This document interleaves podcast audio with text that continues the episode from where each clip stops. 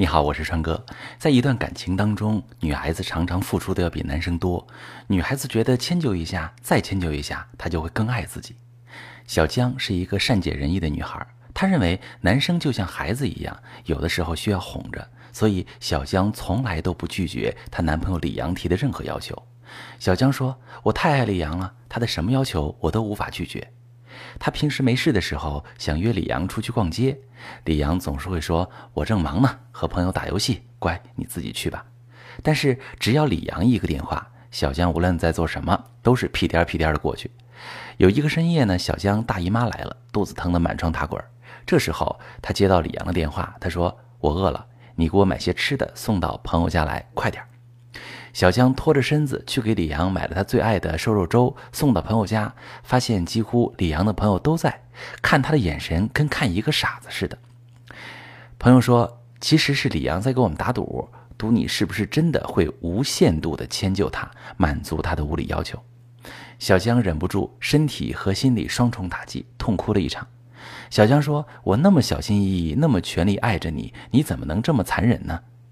其实。女孩子总是忘记男生的劣根性，他们不会因为你的忍让、你的迁就就更爱你一点，只会更加得意忘形。时间久了，他们只会当成理所当然，忘了什么叫珍惜，什么叫喜欢。聪明的女孩子，你要知道，过度的迁就就等于放纵。小江爱李阳并没有错，只是他爱的方式不对，他爱的太卑微，失去了自我。是小江自己给了李阳伤害他的机会。我对你的迁就是你放肆的资本吗？其实不然。丽丽是一个脾气暴躁的女孩子，她的男朋友小杰跟她在一起三年多了，在朋友眼里，丽丽对小杰就是言听计从，从不对他说不。可是朋友不知道，丽丽对小杰的迁就是小杰应该有的幸福。丽丽说。我每一次对他的迁就，都是他宠爱我的奖励。我很喜欢吃辣的东西，他不能吃，但每次他都会迁就我的口味，那我也会迁就他，陪他去吃他喜欢的东西。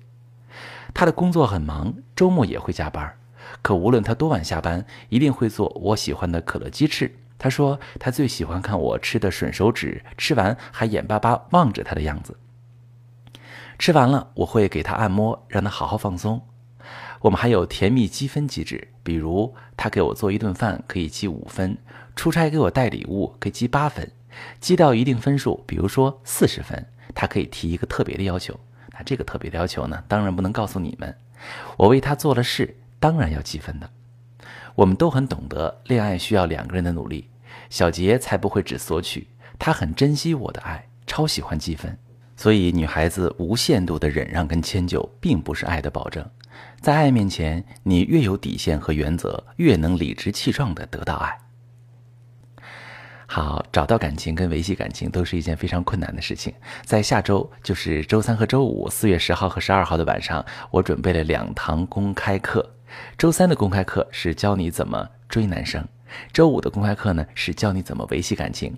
欢迎你加我的微信幺八六幺幺五三幺幺二幺，报名公开课。另外呢，如果你有任何情感的问题或者职场的问题，也可以加我的微信幺八六幺幺五三幺幺二幺向我提问。